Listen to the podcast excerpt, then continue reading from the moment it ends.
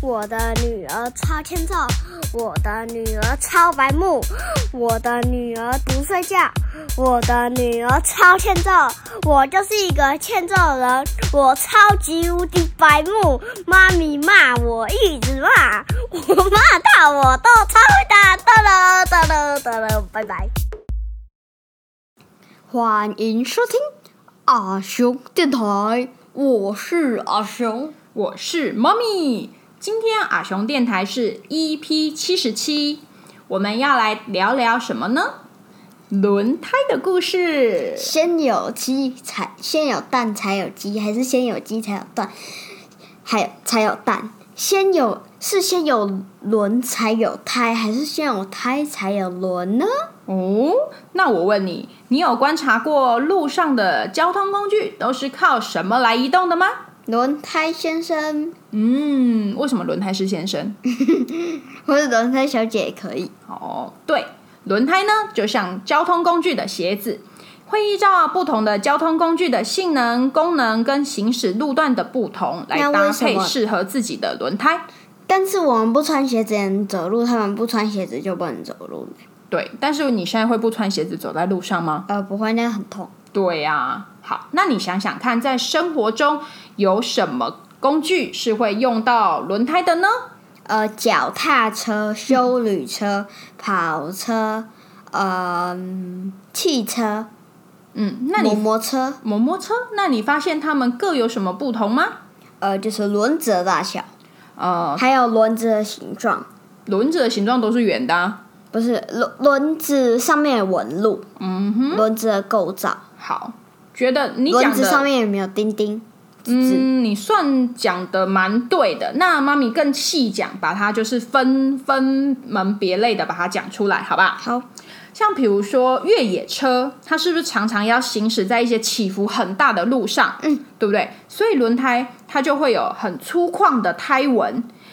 这样为什么？你知道为什么要比较粗犷的胎纹吗？比较有抓地力。对，然后也会更好操控。然后再来是脚踏车，它的轮胎就会比较细、比较窄，对不对？嗯，再来像大卡车、砂石车，它们的轮胎是不是超级超级大的？跟我一样大。嗯，有时候它一边还会有两个轮胎，对不对？嗯，好像四驱车啊、赛车不不是四驱车，不是开在市区的车哦，是四驱车，就是像赛车那一种的。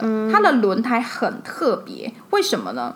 这种轮胎啊，它就是光秃秃的，没有花纹，为要让它跑得很快、很流畅。这种轮子在雨天的时候不要开，因为会很危险，因为它你没有就你就会打坏脚啊！它就会打滑，因为它没有它没有花纹嘛，对不对？嗯好，再来谈到的是一般的轿车，就像我们一般开的那种轿，它就叫轿车。它的轮胎尺寸变化就很多喽，轮胎的纹路也很复杂，它们必须搭配不同的路段，用不同的轮胎。好，再来讲，最后呢，我们来讲冬天山上下雪，是不是很多人会去山上看雪啊？比如说像合欢山下雪的时候，是不是很多人去？那阿里山会下雪吗？没没听过呢，我我不知道哎，应该好不会像吧？会吧。应该很难吧，因为要湿度跟温度要就是有搭配到，他们才有可能下雪嘛。哦，那我问你，你觉得一般开在平地上的轮胎，它可以开在雪地里吗？应该不行吧？嗯，为什么？因为在雪地很滑嘛，它车子轮胎就很容易打滑，所以所以呢，跑车绝对不能看就啊！嗯，没错。所以呢，你要这边溜要冰装上什么？要装上雪链去防滑，就会去跳狗链，不然没有装的话就会跳狗链。应该会直接滑下山。说了那么多不同特性的轮胎，那我问你，最早的轮胎是出现在什么时候呢？你猜猜看，呃，三千四百年，算对，因为轮胎的确是在几千年前就有了，可是，一开始呢是只有轮。古埃及人嗯，就会把树干当成轮来运送东西。后来，考古学家呢在美索不达米亚地区发现，距离现在有三千五百年的圆形木轮，看起来就像树干的横切面。所以人们推测，所以人们推测呢，早期的人类会用树干来帮忙移动东西。有点像那个马车，嗯，马车不是啊，它就是树干放树干平放有没有？然后东西放在上面，然后这样一直滚一直滚，不就不用用人抬了吗？这这算轮胎吗？它就是轮子，它就是轮，它就是把它放把东西放在树干上面，然后这样一直用人去推，这样是不是会比较省力？嗯，还真的是先有轮才有胎。没错。后来呢，木头做的轮子就被运用的更广泛了，甚至变成交通工具的轮子，就像你刚刚说的马车啊、战车。摩摩车他们那时候没有摩 摩车，而且原本实心的木轮子也有了变化哦，中间多了放射状的辐条。虽然多了木轮，更加方便运送东西，但是因为轮子跟地面接触会发出很大的噪音，而且还会这样震震震震震，会一直震。如果很啊容易晕，啊啊啊！真如果坐如果很容易晕车的话，应该会很容易吐就。你看，嗯，就是哦对，它就会一直震嘛，然后坐起来也很不舒服啊。轮子因为这样震震震，所以那木头轮子也会很容易坏。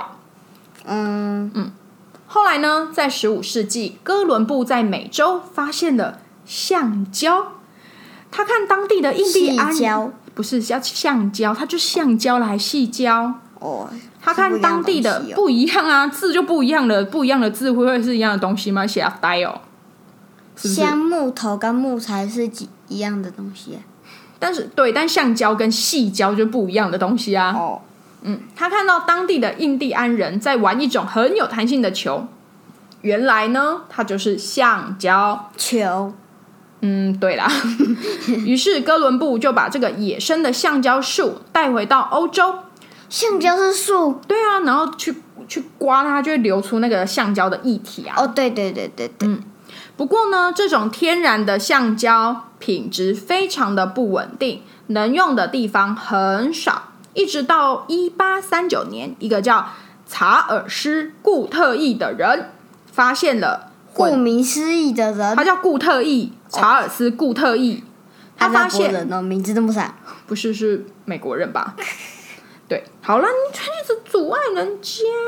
那他发现混合橡胶跟硫的方法叫做硫化。橡胶经过硫化以后呢，就会变得更柔软、更坚固，还能保更短短，对，还可以保持弹性哦。硫化橡胶诞生以后，橡胶运用就更广了。在一八四五年，苏格兰人一个叫做罗伯特·汤普森的人，哦，罗伯特我知道，你知道，那个发明作业的那个，不是他不是发明作业，他是哦，发明橡胶条。哦哦哦，不是那个罗伯特，对，不是那好个发明作业的罗伯不是特，这个罗伯特呢，他突然灵机一动，灵机一动，他把一条橡胶条套在马车木质的轮子车轮他是的，不小心掉下去掉上去，没有，他把它套在它的外面，对，用来降低马车震动，坐起来就会更舒服啦。虽然他的 idea 没有大为流行，不过却是橡胶用在轮子上的第一步哦。为了纪念发明者查尔斯·固特异，美国有一家轮胎公司还用固特异当做公司的名字哦，叫 Goodyear。不得已尔。对，那我们现在的那种橡胶，然后里面是铁的轮胎，是什么时候发明出来的？我们现在最常见的充气橡胶轮胎呢，是在一八八八年由英国的兽医约翰·登路普发明的哦，John。嗯，嗯，听说因为是因为他的儿子骑脚踏车的时候常常被震震震震震，所以呢，真真真，所以晕呢，晕晕晕车，所以呢，他就把充气的橡胶管套在自行车的外面，减少人震家动。是晕晕汽车，他是晕脚踏车，对，厉不厉害？这也就是充气轮胎的原型了。后来呢，法国的米其林兄弟就把充气轮胎用在自行车轮上，一直到十九世纪末汽车发明以后，充气轮胎才开始用在汽车上哦。哦，原来如此。那这个时候轮胎上面就有纹路了嘛？嗯，关于轮胎纹路的秘密，就锁定下一集的阿雄电台吧。妈咪下一次再来讲给你听哦。好哦我们下一次再见，买拜个拜。棉